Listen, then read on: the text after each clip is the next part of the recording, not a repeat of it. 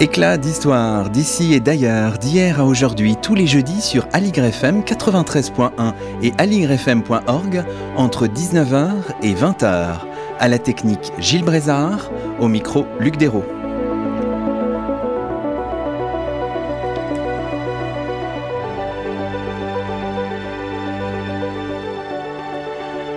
Bonsoir à toutes et à tous, c'est le 32e numéro d'Éclat d'Histoire sur Aligre FM et nous avons le plaisir d'accueillir à notre micro Maria Cecilia Dercole. Bonsoir à vous. Bonsoir.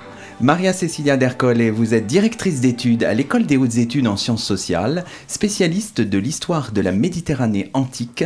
Avec votre collègue de l'École normale supérieure, Julien Zurbach, vous venez de publier Naissance de la Grèce, de Minos à Solon, 3200 à 510 avant notre ère, un ouvrage paru chez Belin dans la collection Mondes anciens dirigée par Joël Cornette.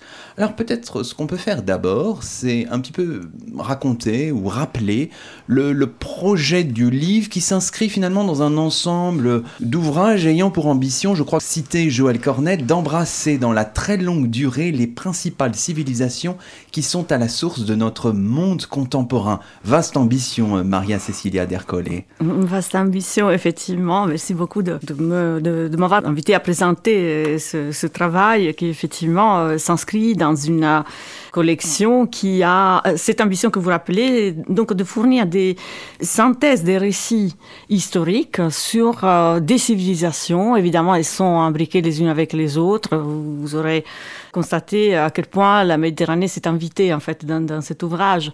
Euh, non seulement la Grèce, la Grèce est un lien avec l'Orient, avec le Proche-Orient, avec, euh, avec l'Italie, avec l'Occident.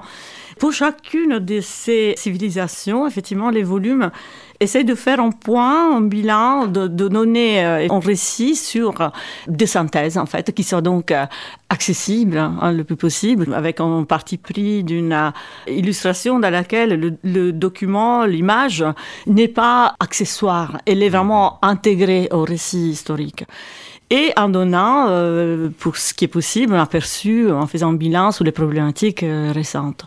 Donc, on a eu la Mésopotamie, l'Égypte, Rome, et euh, maintenant ce premier volume sur la Grèce. Oui, alors si on analyse un peu, on essaye d'analyser un peu les mots du, du, titre. Donc vous avez choisi Naissance de la Grèce. Alors c'est très très fort comme, comme concept si on regarde l'avant-titre. Pourquoi Naissance de la Grèce en quelques mots? On y reviendra bien sûr sur le détail, mais qu'est-ce qui, qu'est-ce qui naît là? Qu'est-ce qui se fait jour là dans ces, cette période que vous analysez? Si vous voulez, c'est le, c'est le moment où euh, il y a des, des, civilisations qui sont effectivement en gestation. C'est la, la en préparation, c'est des, ce sont des embryons, euh, de, des tendances, euh, des ruptures. c'est une période d'expérience en mhm. fait. Et naissance indique cela surtout.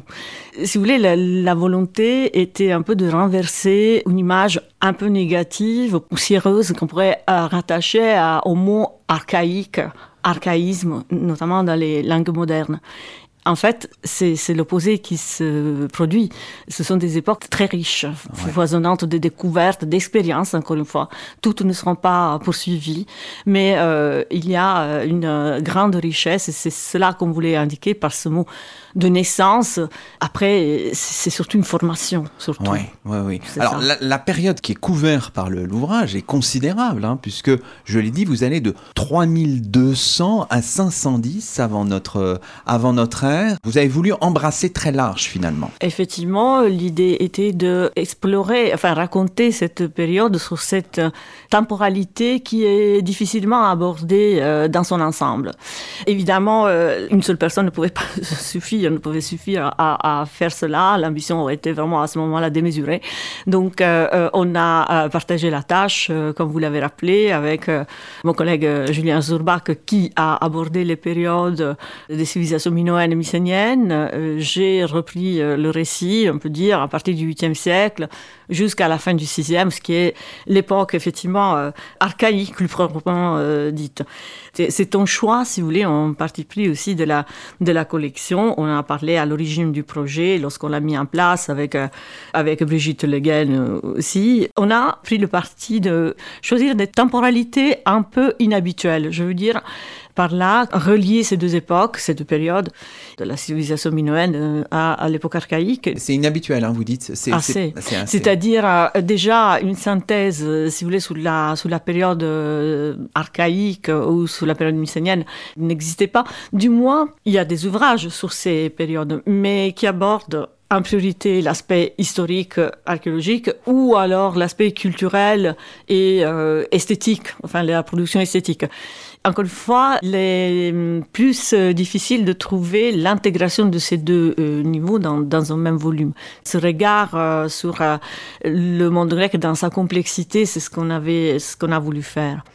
Et puis juste un mot sur la, la périodisation. En fait, la période archaïque, on l'a arrêtée en fait en 510 parce que on a saisi là une rupture majeure en fait dans un système politique et euh, le début d'une euh, transformation. Il faut l'expliquer peut-être à nos auditeurs, cette rupture majeure en quelques mots. Sûr. La rupture est la fin de la tyrannie à Athènes, un renversement qui est un renversement euh, brutal et qui ouvre la voie à, la, à une expérience qui n'est pas, attention, n'est pas la démocratie athénienne. Hein, je le répète, ce n'est pas la démocratie athénienne. C'est pour ça qu'on arrête en fait en 510, mais c'est à partir de ce moment, avec la réforme de Clisthène qui euh, s'est mis en place en 508, qu'on commence à redessiner la géopolitique de la, hein, et on met au centre de cette géopolitique l'EDEM, donc des sortes de circonscriptions euh, territoriales. Et c'est à partir de cela qu'on a une participation directe, qui deviendra directe des citoyens à la vie politique. Attention, ce n'est pas encore la démocratie. C'est pour cela qu'on s'est arrêté à ce moment. Mais, c'est le début de la Grèce classique, là? 510 euh, déjà ou pas tout à fait encore? En général, la Grèce classique, on l'a fait vraiment commencer au, au 5e siècle. Il y a des ruptures majeures. En fait, bientôt euh, les guerres médiques euh, arriveront en 490. Ce sera la révolte des cités ioniennes en 494. Et ce sont des changements réels, en fait. Mhm. Donc, c'est pour ça que nous terminons avec cette idée d'un monde nouveau qui se met en place quand même, encore une fois. Finalement, d'une certaine mm. manière, on a évoqué d'abord la fin, mais revenons peut-être parce que c'est important, parce que les mots sont, sont, sont importants et sont complexes. On voit hein, dans le livre qu'il y a différentes manières de périodiser en fait. Hein. Donc on a parlé de la civilisation, vous avez dit la civilisation minoenne, hein, c'est ça, et puis ensuite de la Grèce archaïque. On entend les mots proto-histoire, âge du bronze, âge de fer. On entend parfois le mot géométrique prononcé. Alors, est-ce que vous pourriez nous, nous donner quelques balises là, pour, euh, pour essayer De, de, circonscrire les choses? Alors, vous avez raison, c'est un peu la, la, particularité, comment dire, de ces hautes époques. En fait, vous pouvez appliquer ces différentes définitions selon le point de vue qu'on met en, en exergue. Évidemment, la civilisation minoenne et mycénienne sont propres au monde grec. On ne pourrait pas les appliquer, comment dire, à d'autres ères de la Méditerranée. Elle euh, relève évidemment euh, de l'importance que certaines régions, la Crète évidemment, le Péloponnèse, ont eu dans ces périodes historiques. Ces premières parties, comment dire, de la, de la période que nous avons abordée, donc euh, de 3200 jusqu'à la 1180, sont dominées par la notion de palais, que ce soit minoen, que ce soit mycénien, même si les différences sont très importantes entre les deux. Hein. donc l'organisation spatiale, qui est aussi d'une organisation politique différente. Mais à ce moment-là, on met plutôt en avant, on présente plutôt les lieux, les lieux et quelques personnages en fait, les premiers euh, personnages à moitié euh, fabuleux, à moitié historiques qui commencent à apparaître. Donc on a saisi Minos. En fait, le parti pris, si vous voulez, de la collection et de définir aussi les, les époques traitées par des personnalités historiques euh, significatives. Nous n'avions pas vraiment une véritable personnalité historique au début de notre histoire. Minos, c'est une figure à moitié légendaire. C'est une figure qui se confond avec une charge politique, charge royale certainement. Mais voilà, donc la civilisation minoenne tire, et elle est surtout centrée sur le monde crétois, sur le monde des géants. La civilisation mycénienne, évidemment, bien avant les palais qu'on euh, retrouve notamment dans le Péloponnèse, mais aussi ailleurs, à, Crète d'ailleurs euh, aussi encore. Mais bien sûr, vous pouvez aussi parler d'âge du bronze, si on met en avant l'aspect de l'utilisation du métal. Alors là, on revient à une périodisation qui est pour le coup ancienne, même voire très ancienne, parce que le premier à utiliser cette périodisation fondée sur les métaux, a été Hésiode. Et justement, ce géométrique, donc euh, géométrique est la première période, euh, enfin, pour le coup, euh, c'est une période qui chevauche les, deux époques, entre l'âge du bronze et l'âge du fer, en, gros, et qui constitue à proprement parler la première partie de cette époque archaïque. C'est-à-dire que le 8e siècle est aussi appelé période géométrique. Pourquoi? Parce qu'il y a une production formelle de décors et à la deuxième partie du siècle d'images aussi, qui s'inscrit complètement dans euh, des formes géométriques, qui reproduit des formes géométriques. Donc voilà les appellations. Donc en fait, c'est beaucoup une question de point de vue en fait. Absolument. C'est pour ça que parfois ça se, ça se recouvre, ça se, ça se chevauche.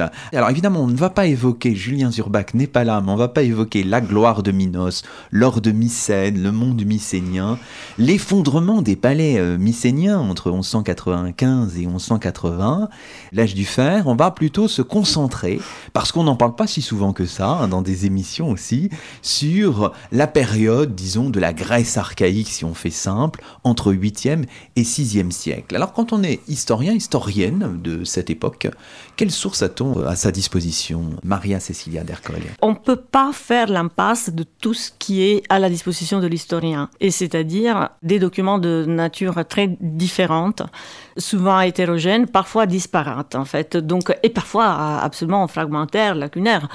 Ce sont souvent des, traces, en fait, des traces de reconstruction. Euh, je veux dire que souvent on reconstitue euh, les habitats ou, euh, par exemple, la notion de croissance démographique, on la reconstitue à partir de nécropoles. Donc, de toute façon, ce sont des sources matérielles, ce sont des sources textuelles, et dans les sources textuelles, il y a très peu de documents qui remontent à cette période. Il y en a quelques-uns. Par exemple bah, Par exemple, euh, ces graffitis qu'on peut retrouver, qu'on retrouve sur quelques tessons, voire objets.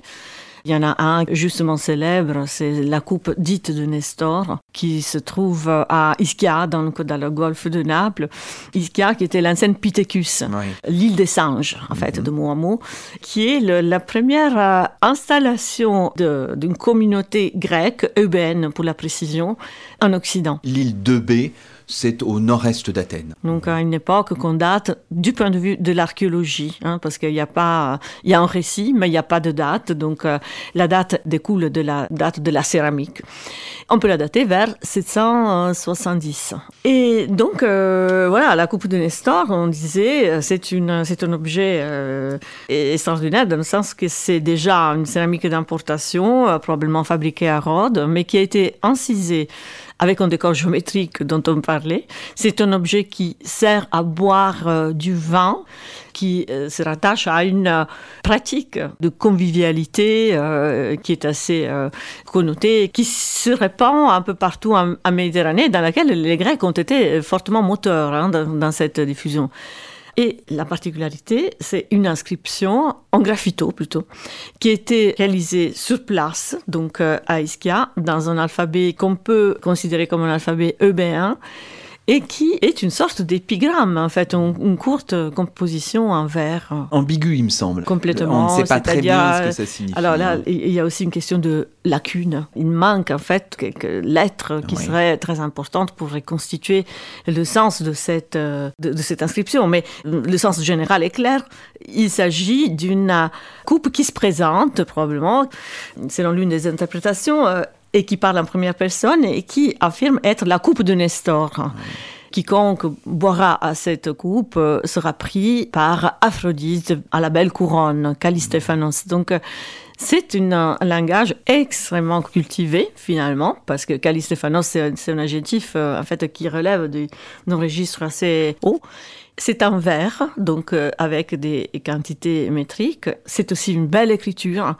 Et voilà, l'un des premiers objets par lesquels d'emblée apparaît l'écriture et une référence qui pourrait être une référence même homérique. Évidemment, on n'est pas certain à 100%, de cela.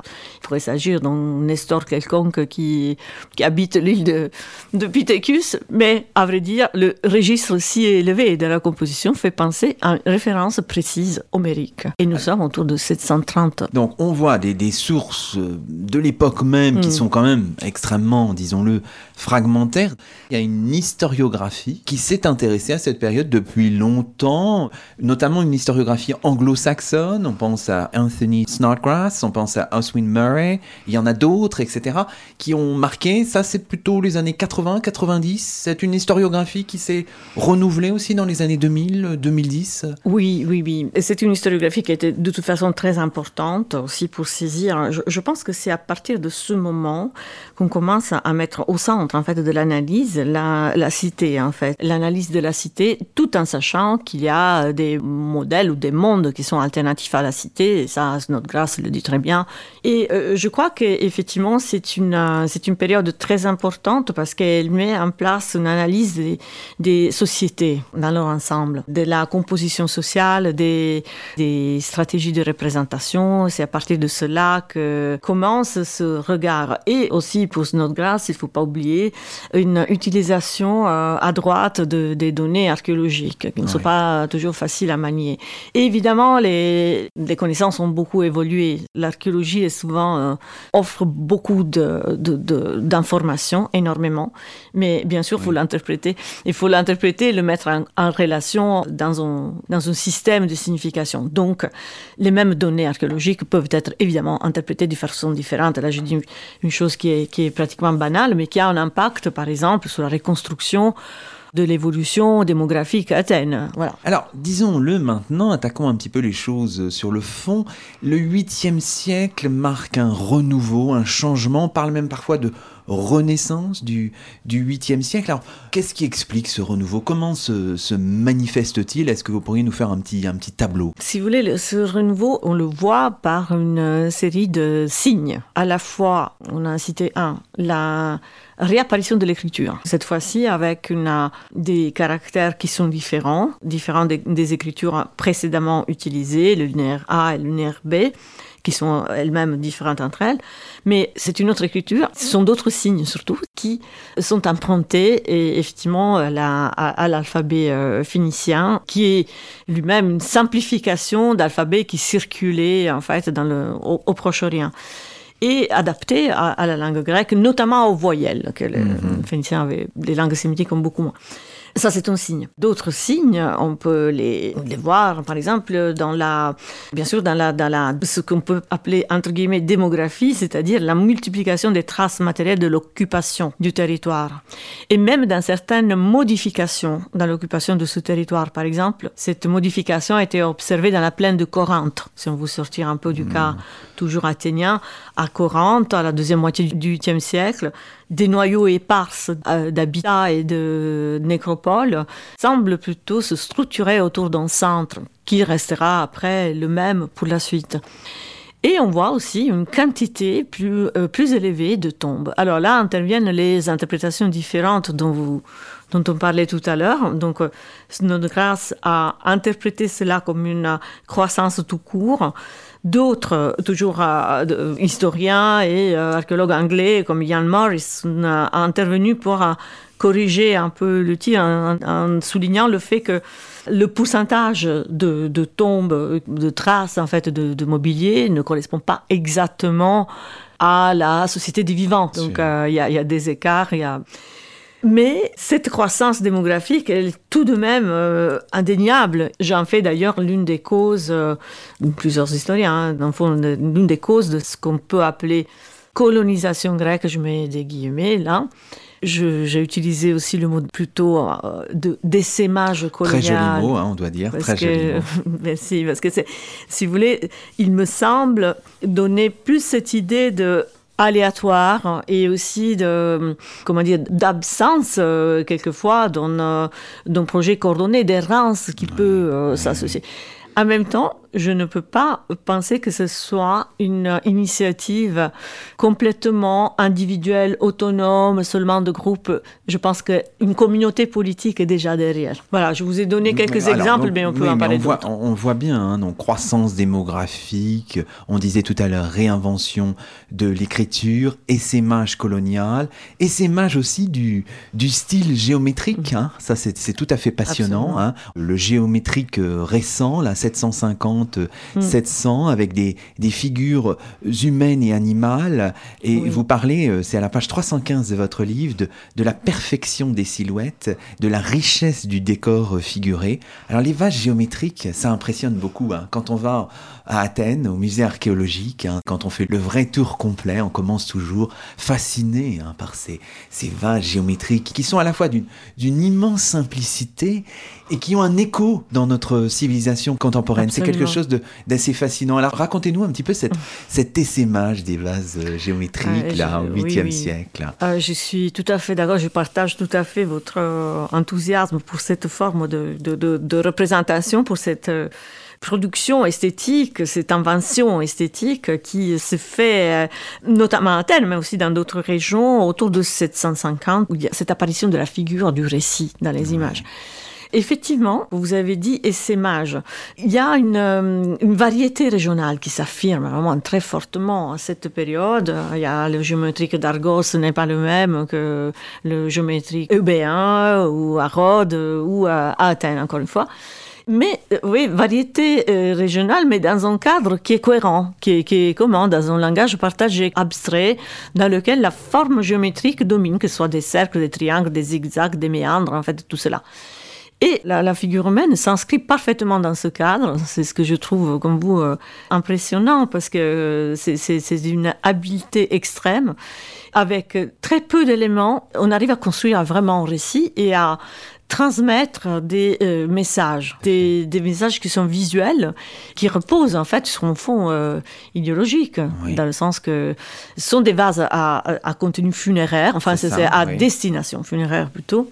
Et souvent, les images qui sont représentées sont des images funéraires. Précisons, hein, c'est souvent des représentations du transport du corps vers sa dernière demeure. Je crois qu'on utilise le, vocabulaire ekphora. Et euh, parfois, il s'agit de l'exposition du, corps. Hein. c'est donc prothésis là. C'est émouvant pour nous. Hein. Alors là, on peut peut-être revenir, vous, vous y revenez dans une des pages de votre livre, sur l'hypothèse du philologue allemand Bruno Snell, qui a vécu mm-hmm. entre 1896 et 1986, qui rapproche cette représentation segmentée des, des figures humaines du langage homérique qui nomme séparément chaque membre du corps. C'est une hypothèse qui, qui semble intéressante. Hein. Oh. Maria Cecilia d'Ercole. C'est la remarque qu'il fait dans ce livre qui a été traduit euh, en France. En fait, il a été traduit posthume dans les années 90 et qui analyse cette forme de langage qui ne nomme jamais le corps, sauf quand il est mort en fait, quand, il, quand c'est le corps du défunt, mais qui saisit la particularité des membres du corps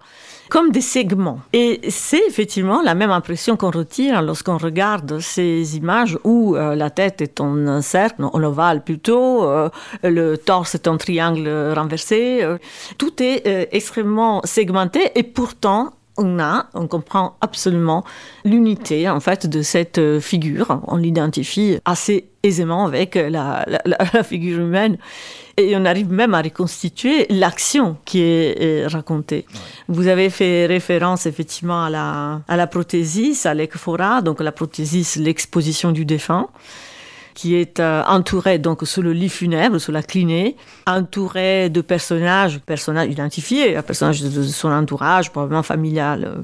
Et, c'est très intéressant parce qu'on voit euh, dans la répétition des gestes, on peut deviner presque en rythme. En fait, on peut euh, supposer le rythme de ces lamentations funèbres, de ces chants. Ou, cette espèce de litanie un Absolument. Petit peu. On voit bien que là, il faut vraiment sortir d'une idée qui peut être partagée. Il n'y a, pas du tout, vous le dites, hein, on ne peut pas parler de balbutiement naïf. Mmh, non, c'est beaucoup plus complexe que ça.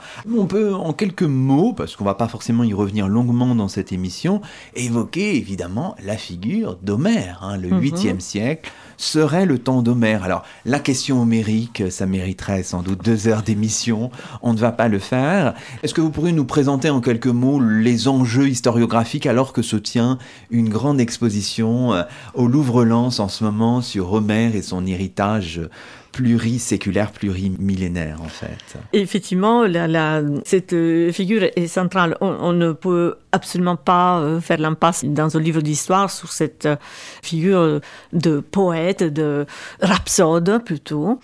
Et pour synthétiser une question immense, c'est une figure qui apprend une consistance depuis l'époque archaïque et depuis peut-être son euh, successeur immédiat qui est Hésiode, parce qu'il pourrait y avoir dans son Hésiode raconte son initiation à l'art poétique, une référence très précise au mot Homère, Homéreusae. Et, et, très tôt, les Grecs identifient euh, un groupe de Homérides qui se réclament de l'autorité d'Homère, qui se présentent comme des gardiens en fait de la de l'héritage d'Homère. Mais tout cela en l'absence d'une d'un poème écrit mm. ou alors écrit par par bout. En fait, on a vu que l'écriture euh, commence à, apparaître. Moi, je continue à penser que lorsqu'elle se manifeste d'une façon si perfectionnée, on va dire, si, si mûre.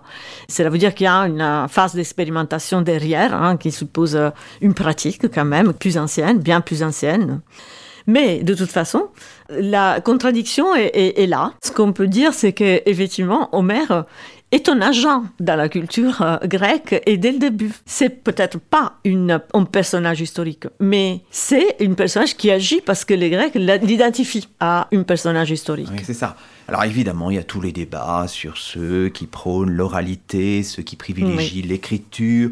Évidemment, la nécessité, vous dites, d'aller au-delà de cette, euh, cette opposition sur la question du moment de la fixation par écrit. Tout ça, ce sont des questions extrêmement complexes. Suggérées dans votre livre, dans cet essai remarquable. Et ce que je vous propose de faire maintenant, c'est peut-être de reprendre notre souffle et de marquer une pause dans cette émission Éclat d'histoire. C'est She's a Rainbow sur Aligre FM.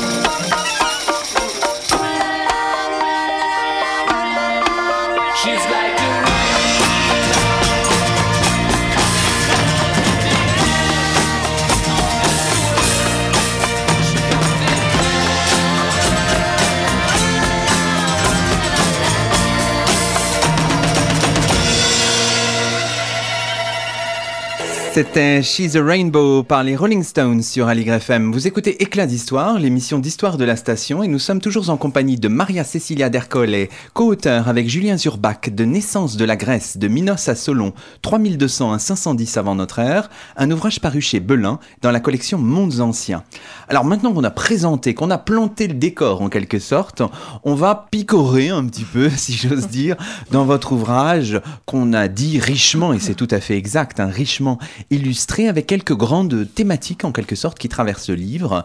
Alors évidemment, la place de la guerre, vous le dites, est un élément omniprésent, fondateur de la société grecque antique et archaïque.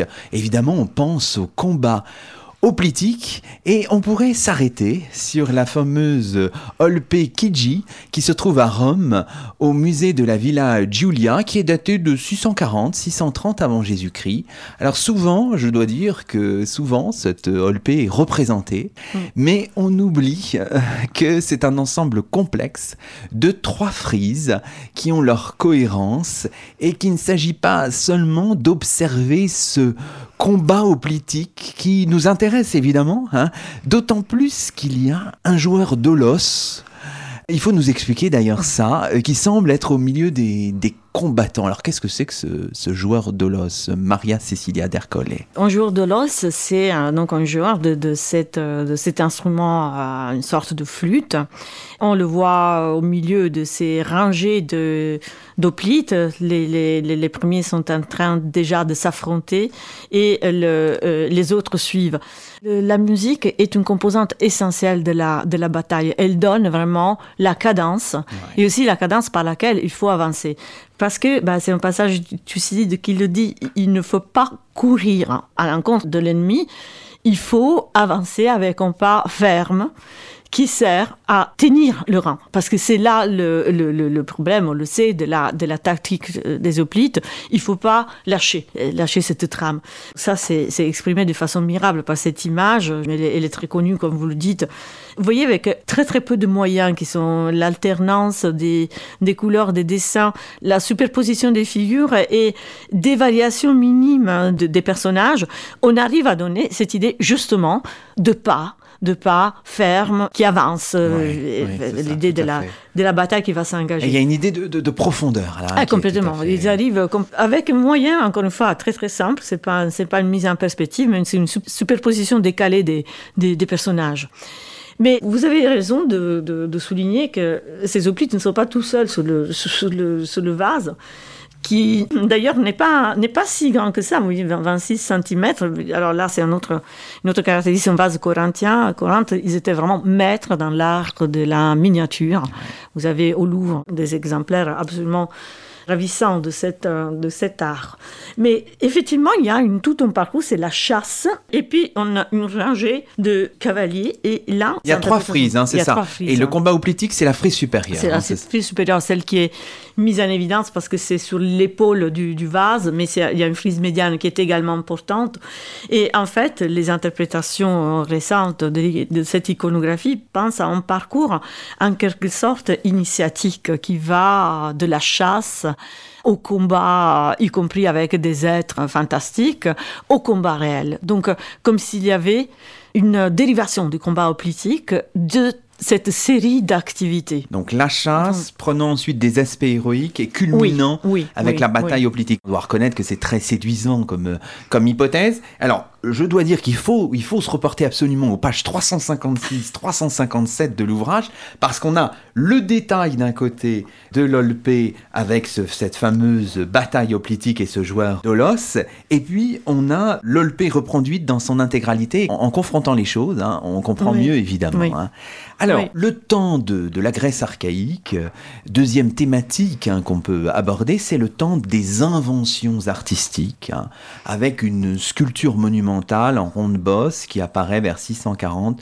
630 et tout au long du, du VIe siècle, des, sculptures monumentales euh, se, répandent et on pense évidemment ces représentations de jeunes femmes, de jeunes hommes en position frontale, ces corées, ces, ces. Là encore, qui nous émeuvent tant, Maria Cecilia d'Ercole, plusieurs siècles, plusieurs millénaires après. Il y a toujours cette fascination pour cette espèce de, mm, mm. de, simplicité et de monumentalité tout à fait impressionnante. Oui, je suis tout à fait d'accord avec vous parce qu'il y a ces moyens très précis, à la limite codifiés, mais presque simples. J'ai bien dit presque parce qu'il y a quand même une, une, adresse, vraiment une subtilité en fait dans le rendu des, des détails, des, des des formes. Des... Et, il y a une fraîcheur aussi euh, dans, la, dans, ces statues qui, qui, euh, qui est toujours saisissante. Et ce sont des, des objets que, que les Grecs eux-mêmes définissent par un terme particulier qui fait l'objet d'études euh, très très poussées qui ont mis en valeur toute la richesse de ce terme, c'est-à-dire agalma. L'agalma, bah, c'est à partir d'ailleurs de, Jean-Pierre Vernant. L'agalma, c'est un objet resplendissant qui a une splendeur euh, innée presque et qui euh, aussi a une valeur sacrée parce qu'il est souvent l'objet d'une consécration, d'une offrande mais c'est surtout un bel objet. Et il y a cette valeur esthétique, en fait, cette, par laquelle les Grecs s'approprient d'un art de la sculpture monumentale qui probablement leur a été suggéré par les Égyptiens. On voit que ce déplacement qui pourrait suivre en fait les expériences, les découvertes que les Grecs ont eues de l'Égypte au 7e siècle. Alors évidemment, ce qu'on ne perçoit pas forcément, parce que cette monumentalité se présente devant nous à nu, c'est évidemment le rôle, la place que pouvait avoir la couleur aussi. Ah oui. Il faut bien y penser. Absolument. Pour nous, c'est euh, toujours un peu euh, déroutant hein, d'imaginer hein, un temple grec chargé de couleurs, euh, une statue recouverte de couleurs très vives, mais c'était c'était le cas. Il faut se rendre à l'évidence. Un, beau livre de Philippe Joquet, historien contemporain, qui souligne effectivement le fait que nous avons le mythe d'une Grèce blanche qui nous vient aussi de la période néoclassique, en fait, de tout un héritage euh, culturel. Mais la, Grèce était pleine de couleurs euh, jusqu'à une époque euh, récente, parce qu'encore au 19e siècle, on avait des monuments qui étaient colorés et ces corails étaient revêtus, leurs vêtements étaient très richement colorés. Là encore, c'était un, signe de, finesse, d'élégance qui a aussi une valeur esthétique. Si on prend par exemple les poésies de Sappho et l'attention qu'elle accorde à cette manière de savoir euh, soulever le tissu de, du quiton, par exemple, la façon de savoir euh, danser, l'attention vers des détails du vêtement, on voit très bien que ce, n'est pas euh, gratuit, ce n'est pas accessoire, cela fait partie vraiment d'une vision de la beauté et qui correspond aussi à des valeurs qui sont à la fois certes aristocratiques, mais aussi euh, des valeurs plus générales.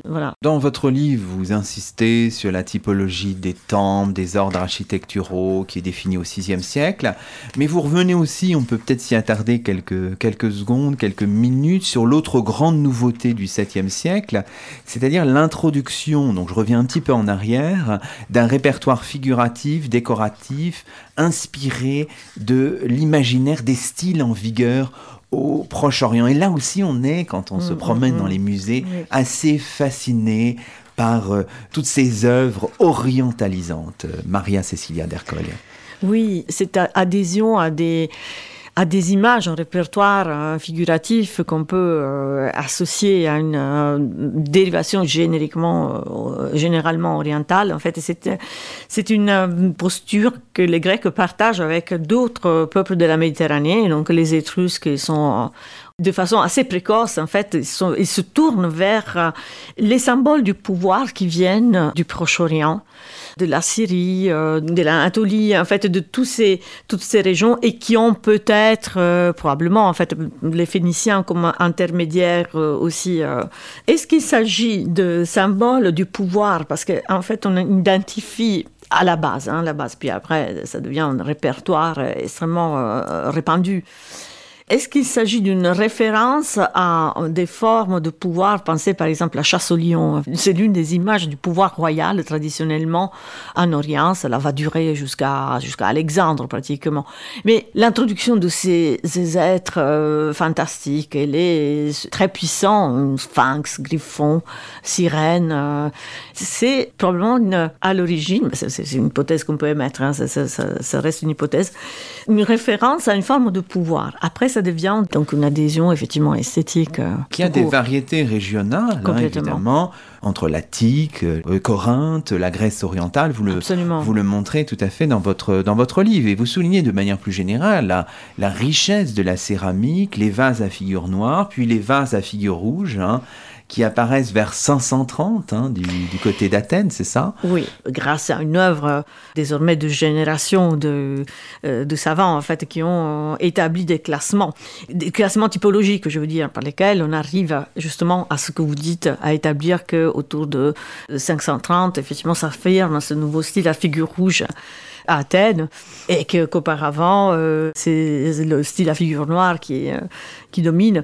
C'est vrai que la, la, céramique est une sorte de fossile, en fait, un guide il ne faut pas oublier que la céramique, certes, c'est un véhicule d'image, ce qui nous plaît beaucoup, d'une recherche incessante, enfin sans cesse de, de, nouvelles compositions, comme vous dites, on passe du style géométrique à celui orientalisant, et puis autre encore, euh, style sévère, etc. Mais surtout, n'oublions pas, euh, la, céramique sert à transporter quelque chose. Je veux dire, ces, vases miniaturisés euh, corinthiens dont, je vous ai parlé, transportaient des, des essences parfumées, des huiles parfumées. Il y a le contenant, il y a le contenu, faut, il ne faut jamais l'oublier. Alors, il nous reste peu de temps dans cette émission, le temps a passé très vite en votre compagnie. Peut-être terminons sur cette, euh, sur cette idée, euh, finalement, le, monde que vous, que vous analysez dans, dans ces pages assez merveilleuses, c'est un monde grec ou des mondes grecs? Que faut-il dire pour l'époque euh, archaïque? On a l'impression quand même de quelque chose d'assez d'assez composite, là, un tableau presque parfois impressionniste en quelque sorte. C'est, ce sont nettement des mondes grecs.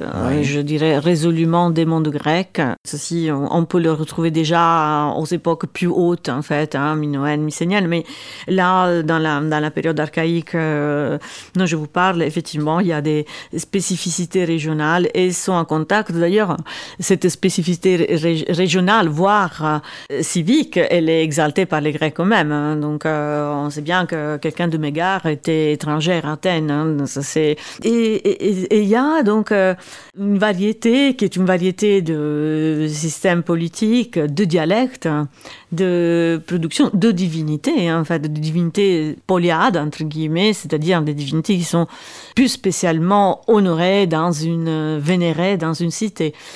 Et, donc, effectivement, euh, il y a des échelles différentes. On a, évoqué la police et l'ethnos, l'ethnos des, plus larges ensembles étendus sur un territoire plus large, avec des, un système qui est plutôt euh, tribal, qui peut aussi se réunir, euh, sans vouloir donner une signification hein, ni péjorative ni primitiviste à ce mot tribal, hein, pas du tout.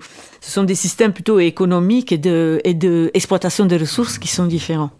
Et évidemment, ce monde, il va au-delà de la Grèce elle-même, évidemment, puisque on parlait tout à l'heure de cet essaimage colonial vers l'ouest et vers l'est. Hein. C'est là, à partir de 775-770, des communautés de Grecs commencent à s'installer ailleurs et à s'installer de façon durable. C'est pas un voyage, une pérégrination, non, c'est une fondation. C'est ce qui caractérise en fait cette expérience, c'est la fondation de nouvelle cité. Et pour le coup, on voit apparaître cette forme de la cité de façon paradoxalement beaucoup plus accomplie euh, en Occident, notamment en Sicile, plutôt que dans la Grèce proprement dite. Ah Parce que c'est une expérience un peu ex novo, en fait, qui se fait euh, comme une sorte de laboratoire, euh, expérience d'une forme qui certes existe, au moins sous forme embryonnaire, dans la Grèce proprement dite, mais qui trouve une réalisation complète et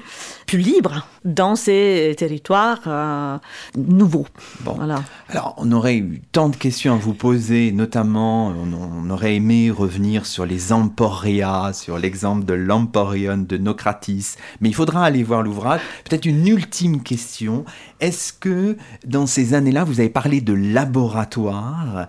Est-ce que c'est aussi un laboratoire de la politique, bien sûr, mais un laboratoire aussi de la pensée, en quelque sorte, avec la formation des, des premiers cercles de, de penseurs présocratiques? Vous avez quelques belles pages aussi là-dessus. Est-ce qu'on peut dire les choses ainsi Maria Cecilia d'Ercole? Oui, oui, je crois qu'on peut, on peut absolument le dire. Ce sont des savants, des sophoi, qui sont, sont des penseurs et qui pensent, enfin, qui sont des penseurs, qui, sont, qui, qui cherchent à expliquer, à donner une vision articulée des, choses, que ce soit la composition physique, que ce soit la, les relations entre les éléments, que ce soit, que ce soit la réflexion sur l'être, hein, parce que cela apparaît aussi. Donc là, pour le coup, on a vraiment le début d'une ontologie, en fait, d'une réflexion sur l'être, hein, ce que l'être, avec, euh, notamment avec Parménide. Donc oui, il y a là une, le début d'une recherche, en fait, même si euh, il ne faut pas voir euh, ces euh, penseurs comme les philosophes, comme les aura plus tard, comme la figure du philosophe. En fait, ce sont des savants dans la cité, peuvent être des maîtres de comportement ou parfois même rejetés. En fait, les, deux cas peuvent se tenir à l'écart de la cité ou ils peuvent essayer de l'influencer. Mais ce qui est vrai, c'est qu'il euh, il donne forme à une, euh, un savoir qui euh, essaie d'expliquer le monde d'une façon qui se détache quand même de la religion, en fait. Formidable. Hein. On voit bien que c'est le temps des expériences, c'est le temps de la naissance. Eh bien, merci beaucoup, Maria Cécilia Dercol. Et c'est ainsi que se termine le 32e numéro d'Éclat d'histoire d'ici et d'ailleurs, d'hier à aujourd'hui, l'émission d'histoire d'Aligre FM 93.1 et aligrefm.org tous les jeudis entre 19h et 20h. Nous étions aujourd'hui en compagnie de Maria Cecilia Dercole, directrice d'études à l'École des hautes études en sciences sociales, spécialiste de l'histoire de la Méditerranée antique qui vient de co-signer sous la direction de Brigitte Le Guen et avec Julien Zurbach, Naissance de la Grèce de Minos à Solon, 3200 à 510 avant notre ère, un ouvrage paru chez Belin dans la collection Mondes anciens à mettre dans toutes les bonnes mains. À la semaine prochaine pour un nouveau rendez-vous d'histoire sur Aligre. yaparsın.